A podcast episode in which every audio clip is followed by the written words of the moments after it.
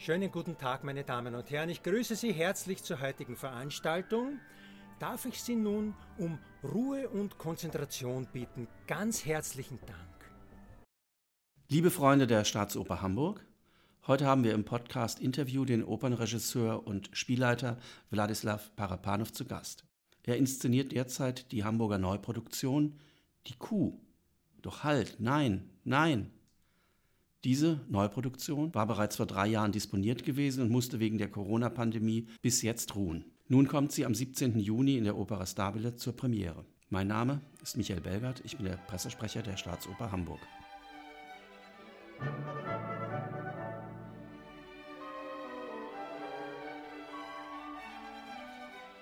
Lieber Wladislav, zunächst einmal herzlich willkommen hier in der Podcast-Redaktion. Die Kuh doch halt, nein, nein, also weiß ich nicht, ob ich das richtig betone oder falsch. Wie kommt es denn zu diesem ungewöhnlichen Titel? Das ist die erste Frage, die mir doch brennend auf der Zunge liegt. Auch wenn ich schon vor drei Jahren wusste, dass wir diese Produktion bekommen, dann ist das alles wie viele andere Dinge auf die Warteliste in den Kühlschrank gekommen. Was hat es mit diesem zauberhaften, mirakulösen Titel auf sich? äh, ja, erstmal äh, herzlichen Dank für die Einladung. Und ähm, ja, der Titel ist sehr skurril und der Titel ist nicht so eindeutig. Dabei stammt er von Telemann. Es ist der Titel einer Arie, beziehungsweise genauer gesagt ein, ein längeres Rezitativ oder ähm, ist es eine Fabel, nennt man das auch aus der Oper Aesopus. Das heißt, es ist eigentlich ein Titel, den wir uns nicht selber ausgedacht haben, sondern er gibt es so, das hat Telemann so geschrieben. Und wir haben ihn aber absichtlich ausgewählt, weil die Zusammenstellung von den Wörtern, die ist ähm, genauso das, was wir mit diesem Stück machen. Also die ist nicht immer eindeutig und da kommen Sachen zusammen, die am Anfang weiß man nicht, wie die zusammengehören oder was kommt nach dem anderen. Es ist ja auch ein Strich dazwischen und ein Komma und die Kuh, doch halt, nein, nein. Also im ersten Augenblick weiß man nicht genau, was das ist und es ist genau wie, ein, wie bei einem Pasticcio. Also wir basteln ja die Musik zusammen und ähm, deshalb wollten wir unbedingt diesen Titel, weil er ist nicht so eindeutig und ähm, hat jeder eine andere, einen anderen Bezug dazu.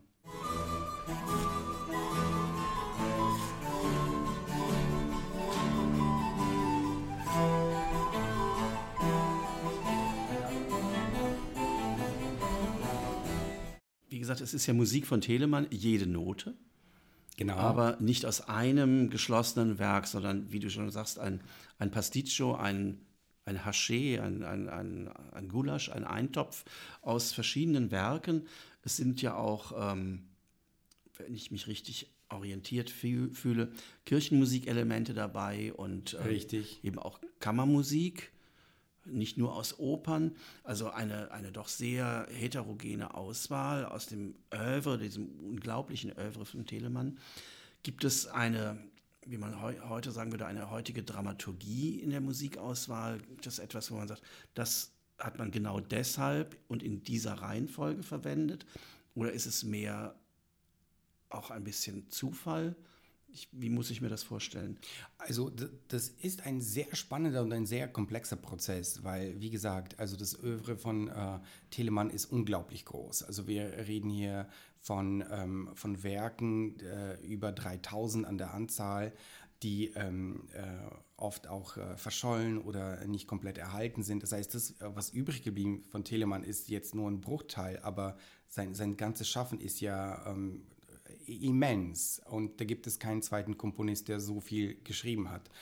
Ähm, deshalb daraus etwas auszuwählen war in mehreren Stadien und auch sehr komplex. Also natürlich hat man am Anfang angefangen, wir haben uns Sachen ausgewählt, die wir persönlich sehr schön fanden, aber was auch das ganz Besondere an diesem Projekt ist, dass wir Musik auch verwenden, die nicht für die Bühne geschrieben ist. Also man muss sich das vorstellen, klar, äh, Telemann hat jetzt an die 40 Opern geschrieben, aber auch ganz viele andere, also Kantate, äh, sakrale Musik, geistliche Musik, ähm, Kapitänsmusiken für die Alster, Suiten, alles Mögliche. Und vieles davon auch nicht für einen szenischen Kontext. Ähm, und das fanden wir aber spannend, also diese Musik zu, zu nehmen, die jetzt nicht für ein Opernwerk geschrieben ist, also nicht für einen szenischen dramaturgischen Prozess.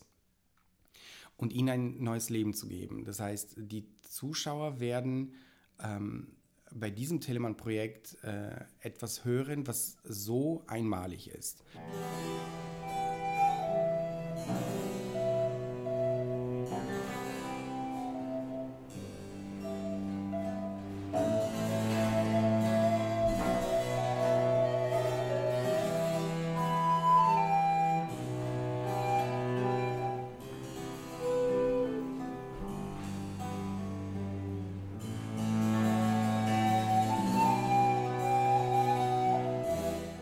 Es sind ja nicht nur Arien, also äh, so ein Stück hat ja eine ganz äh, komplexe Dramaturgie. Und ähm, wenn es nicht füreinander geschrieben ist, dann sind es diese ganz verschiedenen Fragmente. Und manche sind sehr lang, wie sakrale Werke, dann können die fünf Minuten dauern oder sechs. Und die, das kürzeste ist, glaube ich, 20 Sekunden, was wir haben. Und dazwischen sind alle möglichen Längen. Das heißt, mh, es sind Sachen, die sind nicht füreinander geschrieben, aber werden dann zusammen irgendwie in Verbindung gebracht. Und daraus entsteht dann ein Fluss, und später im Probenprozess denkt man sich, oh, es passt eigentlich zusammen. Dabei war das nie füreinander geschrieben. Es sind aus verschiedenen mhm. Sachen, aus verschiedenen Zeiten, sogar aus verschiedenen Jahren.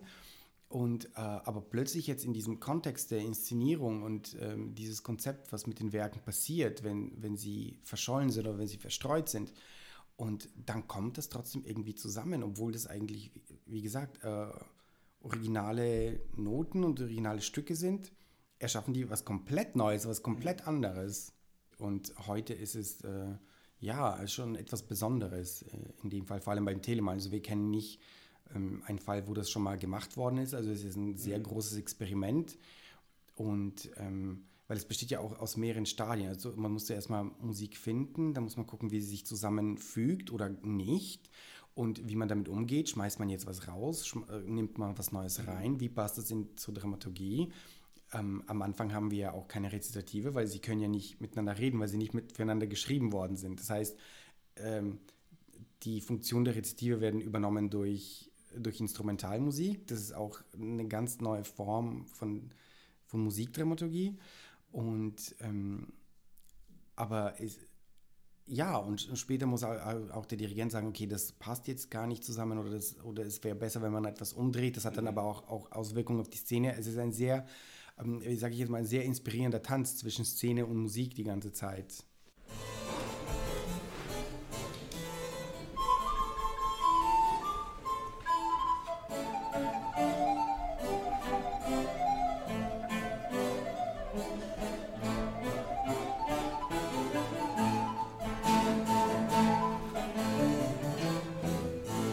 Was für eine Bühnensituation erwartet uns? Die Opera Stabile ist ja bewusst als Experimentierbühne angelegt. Man kann die Perspektiven wechseln, man kann ganz anders spielen als mit der Hauptbühne, wo klar definiert ist, wo sitzt der Zuschauer, wo agieren die Musiker, wo agiert äh, äh, das Gesang Gesangsensemble. Was erwartet uns? Das ist bei der Stabile sehr interessant, weil es ist eine kleine Bühne und äh, es gibt die Möglichkeit für, für mehr Intimität und für eine größere Nähe als auf der großen Bühne. Und das war uns gerade bei diesem Stück wichtig, weil, mm, also ein bisschen um auszuholen, es geht ja um darum, was mit diesen Werken von Telemann passiert. Also es ist eine Oper, die quasi nach da, wo es bei Telemann aufhört mit den Werken, sie sind ja jetzt zerstreut und äh, rausgerissen aus ihren Stücken und ähm, landen gemeinsam, also Helden aus verschiedenen Opern landen gemeinsam auf einer Insel. Und ähm, deshalb wollten wir einen, einen engeren Ort, also einen Ort, wo es, ähm, wo wir gefangen sind mit den Helden zusammen. Und die Bühne ist auch eine Insel. Und das haben wir sehr gemocht, weil ein, ein Insel ist auf der einen Seite ein konkreter Ort, also es ist ja ein, konkreter Platz, aber auf der anderen Seite ist es auch ein mentaler Ort, also ein, ein Ort, wenn man alleine ist oder wenn man etwas durchmacht und äh, die Helden machen einen, einen spirituellen Prozess durch oder eine persönliche Reise. Und das ist ähm, in der Stabile perfekt, weil man, man sitzt sehr nah dran und man erlebt es mit ihnen. Und das fanden wir perfekt. Die Kuh doch halt Nein Nein ist der zum Abschluss der aktuellen Spielzeit die Produktion des Internationalen Opernstudios Wie ist für dich die Zusammenarbeit mit unserem sängerischen Nachwuchs? Wie erlebst du so den Probenalltag? Es ist einfach toll, weil wir ähm, in, in, größeren Produktionen trifft man sich ganz kurz oder ganz äh, wenig, weil das dann äh, kleinere Rollen sind für das Opernstudio äh, bei den Produktionen auf der großen Bühne. Und ähm, im, im, Opernalltag muss es sehr schnell gehen und äh, wir treffen uns dann nur ganz kurz und dann ähm, sind die kleinen Rollen auch schon sehr schnell inszeniert. Und hier ist es genau anders. Also wir arbeiten ähm, ganz normal eine, eine neue Premiere, das heißt, wir haben sechs Wochen Probenzeit, wir haben diesen Raum unten nur für uns und ähm, es ist ja auch das erste Mal, wo sie größere Rollen selber entwickeln können. Das heißt, ähm, äh, sie haben die Zeit und den Platz, halt plötzlich eine Hauptrolle zu entwickeln. Und das ist bei jungen Sängern ein sehr spannender Prozess, es ist sehr interessant. Und äh, genau darauf ist dieses Projekt ausgerichtet, dass man ihnen Platz gibt, quasi jetzt selber mehr zu machen und mehr zu experimentieren und in, in größeren Rollen hineinzuwachsen. Sehr spannend. Also ich freue mich sehr auf die Premiere, 17. Juni in der Opera Stabile. Vielen Dank fürs Gespräch und weiterhin viel Erfolg bei der Probenarbeit. Danke.